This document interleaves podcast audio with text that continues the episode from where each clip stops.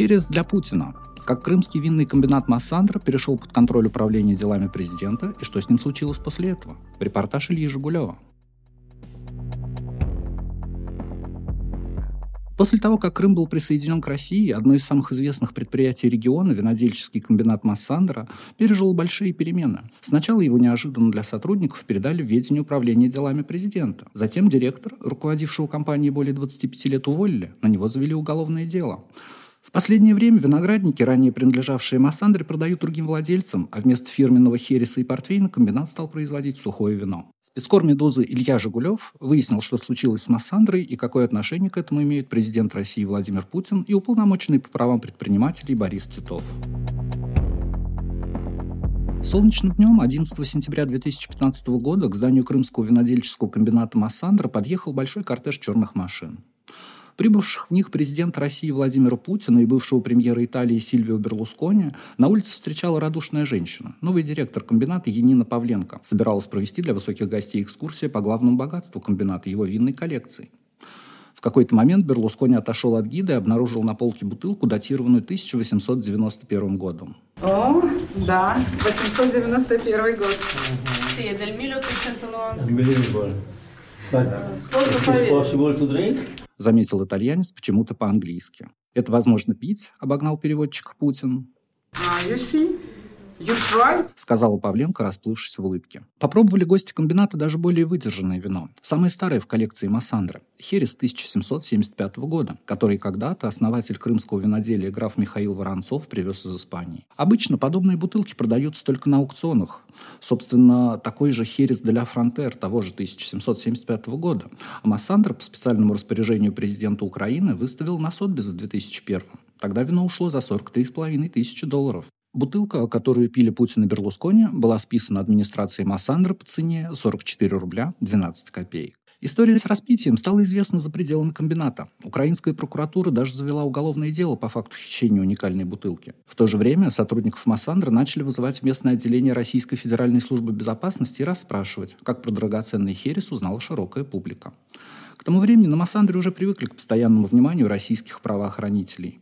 Путин с Берлускони гуляли по территории комбината через несколько месяцев после того, как оттуда уволили руководившего предприятием без малого 30 лет директора, параллельно заведя на него уголовное дело. Когда Крым присоединили к России, с Массандрой вообще стали происходить странные вещи. Бывшие и нынешние сотрудники завода боятся, что скоро эти перемены могут стать необратимыми. Известный краснобай, горячий спорщик, всегда громко хваставшийся тем, что он не посравлен никакими чинами и орденами. Так писал об основателе Массандра князя Льве Голицыне журналист и писатель Владимир Гелеровский. Кроме прочего, Голицын был человеком любвеобильным и склонным к авантюрам. Однажды, влюбившись в жену предводителя муромского дворянства Надежду Засецкую, он отправился с ней за границу. Там и увлекся виноделием. Через некоторое время, не сумев закрепиться на посту предводителя все того же муромского дворянства, Голицын оказался в Крыму, где выкупил земли своей бывшей возлюбленной и заложил питомник «Новый свет». Выгодно женившись, получив дополнительные средства для развития бизнеса, Голицын стал самым известным виноделом в стране. И, руководствуясь идеей отвадить русских от водки, держал на Тверской дешевый магазин с вином. На предприимчивого князя обратил внимание царь Александр III, после чего Голицын был назначен главным виноделом крымских и кавказских имений Романовых. Для выдержки императорских вин и было заложено хозяйство, впоследствии ставшее Массандрой, и тот самый большой подвал с башней, где потом ходили Путин с Берлускони. Через несколько лет Голицына отстранили от должности, и он снова начал заниматься новым светом. Сам же комплекс Массандры только прирастал новыми виноградниками и хранилищами. В советские времена он включал в себя уже 9 совхозов-заводов, которые поставляли виноматериалы и сами выпускали напитки под разными брендами. От портвейна красного крымского и вина мускат белый красного камня до дефицитного хереса, который безуспешно требовал герой поэмы «Москва-петушки» на Курском вокзале. Последние 30 лет Массандру ассоциировали только с одной фамилией – Бойко. Еще в 1976 году 29-летний Николай Бойко стал главным агрономом одного из массандровских заводов. В 35 лет возглавил совхоз, а в 87-м и все объединение. Молодой красный директор смог выжить в рыночные времена, выстроив отношения с местными элитами, Киевом и российскими дилерами. В Москве появились фирменные магазины Массандры, а комбинату удалось сохранить качество и не уйти в самый низкий ценовой сегмент, где оказались практически все российские производители вина. Обычный невыдержанный портвейн Массандра стоил до 2014 года примерно 400 рублей за бутылку, и в нише крепких вин Массандра была одним из самых узнаваемых постсоветских брендов. Бойко стал директором-долгожителем. Он управлял комбинатом 28 лет, а летом 2009 стал 227-м по счету героем Украины, всего их в стране сейчас чуть больше 400, за вклад в развитие виноградарства и виноделия. Массандра оставалась государственным, теперь уже украинским предприятием, однако для продажи продукции Николай Бойко организовал отдельный торговый дом. Он почти целиком принадлежит его сыну Геннадию. Николай Бойко вспоминает, нас часто связывали, мол, Массандра и Бойко как близнецы-братья. Сейчас ему 65, и он живет в киевской квартире своей жены. Из Крыма ему пришлось уехать после того, как полуостров стал частью России. Там бывшего директора Массандра теперь разыскивают за растрату. Крым! Россия! Симферополь! Крым! Россия! Симферополь! Крым! Россия! Симферополь! Крымскую весну Бойко встретил с энтузиазмом. До 65% оборота Массандра и так делал на России.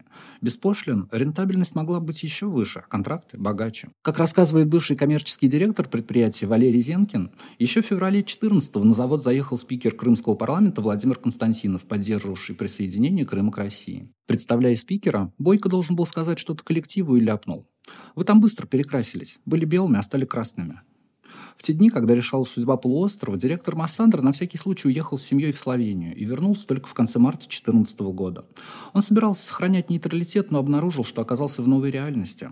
Еще 26 марта Крымский парламент принял решение о национализации нескольких предприятий, одним из которых была Массандра. А отряды крымской самообороны захватили заводы в Ливадии и Семииде. Бойко удивляется. Украинские власти сказали, что я сдал Крым. А что, я должен был поднять подводные лодки и флот? Через несколько дней, 3 апреля, в издании «Крымская правда» вышло интервью с новым руководителем Крыма Сергеем Аксеновым. Обещая вывести крымскую экономику из тени, он, в частности, привел в примеры Бойко. Цитата. «Приезжал недавно директор Массандры, говорит, 10 миллионов долларов отдавали бывшему премьер-министру Крыма Анатолию Могилеву каждый год. Если мы сейчас пороемся на таких объектах, то до 300 миллионов долларов в казну соберем дополнительно. Прочитав это, Бойко был шокирован. Он утверждает, что не говорил Аксенову ничего подобного и вообще ни разу с ним не встречался. По словам бывшего директора Массандра, он попросил «Крымскую правду» опубликовать опровержение. Но издание отказалось, сославшись на то, что опровергать слова премьер-министра может только он сам. Лидер крымских коммунистов Леонид Грач утверждает, что давно дружит с Бойко. И тот якобы рассказывал ему, что уже новая власть просила с директора Массандр 600 тысяч долларов в месяц. Сам Бойко опровергает и эту информацию, отрицая контакты с какими бы то ни было представителями правительства Крыма. Так или иначе, уже летом 2014 года у комбината начались настоящие проблемы.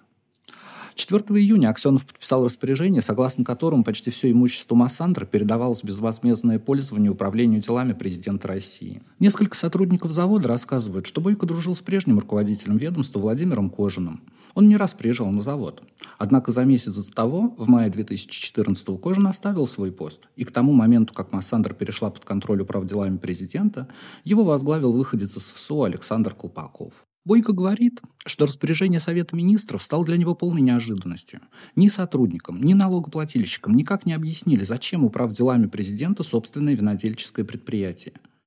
Не был объяснен и тот факт, что в пользу ведомства отчуждалась вся земля Массандра, за исключением 12 гектаров виноградников, расположенных рядом с пятизвездочным комплексом «Мрия». Он принадлежит Сбербанку. Банк инвестировал в комплекс 186 миллионов долларов, а проектировал здание, похожее на огромный цветок с пятью лепестками, британец Норман Фостер. Ночь в номере на двоих в сезон тут обойдется не дешевле 22 тысяч рублей. По словам Бойко, по сути, на те самые 14 гектаров расширилась территория отеля. Землю, где были виноградники, уже расплохали, а благоустройством территории, по словам источников Массандре, занимается та же компания, что и обслуживает отель. За все 24 года, когда Крым входил в состав Украины, Массандр, по словам Бойко, не потерял ни одного квадратного метра виноградников. При этом участок рядом с Мрией был одним из лучших во всех совхозах. Там рос элитный сорт винограда, из которого делали вино мускат белый и красного камня. Возмутившись происходящим, Бойко начал писать письма в управ делами президента и в прокуратуру. Однако они оставались без ответа. Зато в том же июне 2014 года в Массандру начали приходить проверяющие. Сначала от Министерства сельского хозяйства Крыма, а затем уже от прокуратуры. Как признавался Аксенов, сходная проверка выявила нарушение хозяйственной деятельности всего на 3 миллиона рублей. Однако после проведения разъяснительной беседы ущерб составил уже 4,3 миллиарда рублей. Из 14 человек в министерской комиссии документы подписали трое, утверждает Бойко. Остальные отказались, потому что это была явная страшная липа. Так или иначе, информационная кампания была запущена. 30 сентября главный прокурор Крыма Наталья Поклонская заявила, что на Массандре выявлены факты воровства и злоупотребления. А вскоре появилось уголовное дело. Правда, хищения в нем были не на 4 миллиарда, а на 7 миллионов рублей. Как рассказывает Бойко, 8 января 2015 года его вызвали в кабинет представителя управделами президента в Крыму Олега Подолько. Еще недавно на предновогоднем собрании тот благодарил директора Массандра за работу, однако теперь говорил совсем другое. По словам Бойко, Подолько сказал ему тогда следующее. «Вам надо уходить с работы. Если уйдете по-хорошему, все ваши проблемы и уголовные дела одним звонком будут разрешены. Бойко, тем не менее, отказался. Он говорит, что не чувствовал себя виноватым, но мог бы согласиться, если бы с ним говорили более вежливо. Бойко говорит, у меня пенсионный возраст был. Пригласили бы, поблагодарили бы за работу, сказали бы, все сделано хорошо, пора на пенсию, сердечко поправишь, кабинет дадим, пиши воспоминания, прекрасно бы договорились. Через месяц на нервной почве Бойко попал в больницу, где выяснил, что ему необходимо делать коронарное исследование сердца. В Крыму в тот момент это было сделать невозможно. Бойко утверждает, что решил ехать в Киев, поскольку там его, как героя Украины, закрепили за хорошей больницей. Сразу после его отъезда Массандру заблокировали представители отрядов самообороны, менеджмент перестали пускать в здание. 18 февраля Бойко был уволен по постановлению Симферопольского районного суда, а на следующий день уже бывшего директора из подозреваемых под уголовному делу перевели в обвиняемые. Еще до увольнения Бойко менеджмент Массандра обратился с открытым письмом к Владимиру Путину. Там говорилось, складывается впечатление, что наше предприятие интересует только как балансодержатели ценной южнобережной земли. Только за неполный год нахождения в составе России мы пережили два крупных и несколько мелких наездов власти различных уровней. Подписи Бойко под документом уже не было. Вместо него расписался исполняющий обязанности директора. Ответа на обращение так и не последовало. В апреле Бойко был объявлен в розыск.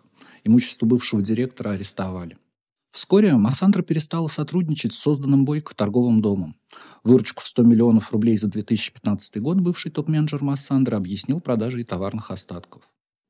Выйдя из больницы, Бойко сначала жил в летнем домике под Одессой, а потом переехал в Киев, в квартиру жены, бывшей главы крымского НИИ имени Сеченова. Ее также уволили, несмотря на то, что она формально находилась в декретном отпуске.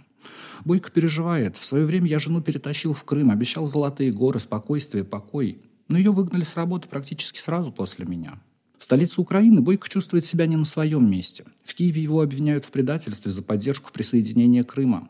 Осенью 2016 года предприниматели включили в расширенный санкционный список за действия, представляющие угрозу национальным интересам и территориальной целостности Украины. Санкции, в частности, предусматривают блокировку активов и лишение государственных наград. Тем временем в российском Крыму на него завели еще четыре уголовных дела по другим контрактам с заниженными ценами. Бойко говорит, плохо только ночью, когда остаешься один на один со своими мыслями и думаешь, как же так получилось в жизни. Я 30 лет успешно руководил крупнейшим и прибыльным государственным предприятием. Не дал его разбазарить. А теперь не могу в Крым ни к матери съездить, ни детей навестить.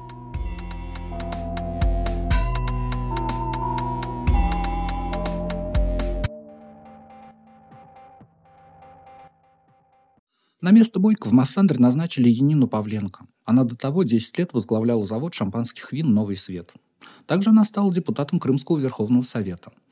В феврале 2014 она написала товарищу по партии регионов, спикеру Владимиру Константинову, открытое письмо, в котором выступила против изменения статуса региона и заявила, что попытки отделить Крым от Украины автоматически приведут к насилию и кровопролитию. Впрочем, с вхождением полуострова в состав России Павленко быстро смирилась.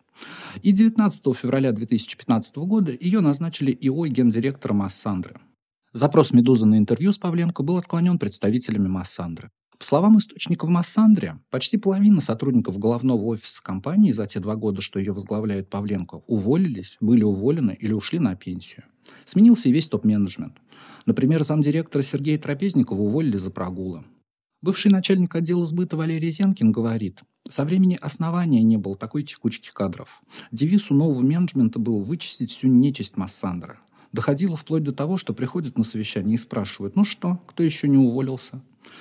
Как рассказывает топ-менеджер Массандра, по-прежнему работающий в компании, практически сразу руководство взяло курс на производство натуральных вин. Хересы и портвейны в 2015 и 2016 годах почти не делали. Топ-менеджер говорит, теперь основа сухое виноделие. Резкий переход от десертных вин в сторону сухих и полусладких – это очень странно. Массандра всегда славилась именно крепкими марочными винами. С этим не согласен основатель винодельческой компании «Легенда Крыма» Михаил Штырлин. Он считает, что Массандр на правильном пути, и драматизировать ситуацию не стоит. Штырлин говорит, рельеф расположения Крыма не являются какими-то уникальными или неповторимыми. Со времен Голицына немножко поменялся климат, изменились технологии, но главное, изменились вкусы. Ниша портвейнов, десертных или ликерных вин сужается. На южном берегу Крыма можно делать великолепные сухие вина и продавать значительно дороже, чем те крепкие, которые продает Массандра. Переход на новые рельсы ощутимого финансового результата пока не дал. Свои показатели Массандр не раскрывает, ссылаясь на коммерческую тайну. Зенкин утверждает, что в 2016 году было продано меньше 9 миллионов бутылок, по сравнению с прежней статистикой в 10-12 миллионов. Кроме того, по его словам, практически исчезла такая статья дохода, как продажа коллекционных вин, которая приносила заводу до трети выручки.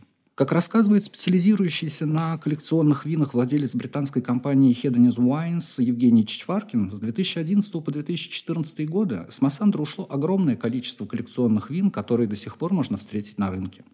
Чичваркин говорит, у одного продавца в Киеве лежит несколько десятков ящиков, но мы не стали их покупать, потому что практически нет сомнений, что это украдено. Он указывает, что на бутылках были старые этикетки и пробки, а при официальных продажах Массандра всегда приводил бутылку в товарный вид. Начальник отдела реализации коллекционного вина Елена Батрак, работающая на Массандре с 2003 года, утверждает, что цены на коллекционные вина могли не пересматривать десятилетиями, но когда она попыталась указать Бойко, что комбинат теряет на этом деньги, ей ответили, это бизнес, вмешиваться не надо. В связи с этим новое руководство продажу коллекционных вин полностью закрыло и сделало ставку на новые сорта. Правда, как рассказывает бывший топ-менеджер Массандра, на последней закрытой дегустации в Москве с участием крупнейших дистрибьюторов и специалистов новые сорта производства Массандра заняли последнее место. А на складах алкогольного оператора Агоры скопилось 800 тысяч бутылок крепленного вина прошлого года разлива с выпавшим осадком. Такого не было более 20 лет, говорит собеседник «Медузы». Руководство захлебывается от претензий по возврату некондиционной продукции. С другой стороны, на Массандре началась модернизация. В цехе выдержки, который называют верхний подвал, должны вскоре установить новое оборудование, включая 50 стальных емкостей для виноматериалов и трубопровод для подачи азота. Он позволит хранить молодое вино. Бывшие сотрудники Массандры эту новость встретили с недоумением. Бывший заместитель Бойко Юрий Космачевский вообще считает такие улучшения преступлением. Он говорит, верхний подвал – это та самая система из семи штолен, вырубленных в горе шахтерами Донбасса за деньги царской семьи. Там температура стабильна в любое время года. Подвал пережил крымское землетрясение 1927 года и фашистскую оккупацию. В нем сегодня пока еще выдерживаются знаменитые на весь мир десертные и ликерные вина. Космачевский недоумевает, зачем молодой виноматериал хранить в емкостях с азотным заполнением в подвале со стабильной температурой, богом и людьми, приспособленным для хранения уникальных десертных и ликерных крепленных вин. И бывшие нынешние сотрудники завода опасаются, что Массандр может начать закупать виноматериалы за границей. На такие подозрения их наводит то, что земли, где располагаются виноградники, продолжают продавать. После истории с участком возле пансионата в Мрия в феврале 2016 года Министерство имущества Крыма сообщило, что на аукционе были проданы 36 гектаров земли, ранее принадлежавших Массандре. Купившая их компания «Илиас», по данным РБК, связана с владельцем «Лукойла» Вагитом Олег Первым. У него здесь неподалеку с 2005 года есть свое винодельческое хозяйство. Как рассказывает один из бывших топ-менеджеров Массандра, Олег Перов еще в украинские времена хотел выкупить этот участок, однако киевские власти и Бойко были против. В управделами президента говорят, что земли Массандры отчуждались и при прежнем директоре. Целых 16 тысяч гектаров с 1991 года. Бойко, впрочем, утверждает, что на них не располагались виноградные угодья, а были дорогие в содержании леса, плантации табака и даже кладбища, которые отчуждали по решению украинских властей. Помимо Олег Первого, связывают Массандру и с другими российскими предпринимателями. Так, в июне 2014 года, когда Бойко еще был директором завода, туда на вертолете прилетели миллиардер Геннадий Тимченко и Борис Титов, владелец завода шампанских вин и уполномоченный по правам предпринимателей. Бойко вспоминает, они все посмотрели, мы поговорили, я им чистосердечно показал, какая рентабельность, какие показатели. По его словам, так совпало, что именно после этого визита у него начались проблемы. Геннадий Тимченко заинтересовался виноделием сравнительно недавно. Уже после своего визита на Массандру в ноябре 2015 года он создал компанию «Кореньян». Она попыталась приобрести на аукционе виноградники, распродававшиеся фондом госимущества Краснодарского края, но только проиграла торги Абрау-Дюрсо того же Титова. С тех пор новостей о Кореньяне не появлялось. Сам же Титов еще в разгар Крымской весны говорил, что привести в порядок и восстановить такие знаменитые хозяйства, как Массандра и Новый Свет, было бы любому виноделу очень интересно. По данным Forbes, правительство обсуждало вариант передачи Нового Света Титову с 2014 года. В апреле 2017 было объявлено, что Новый Свет будет приватизирован. Премьер Крыма Сергей Аксенов сообщил, есть покупатели, которые готовы сохранить всю структуру, культурные и традиционные особенности Нового Света. По предварительным данным, ряд инвесторов заявляет о приобретении 100% акций. Через несколько дней после заявления Аксенова директор Массандра Янина Павленко допустила, что ее предприятие может быть приватизировано.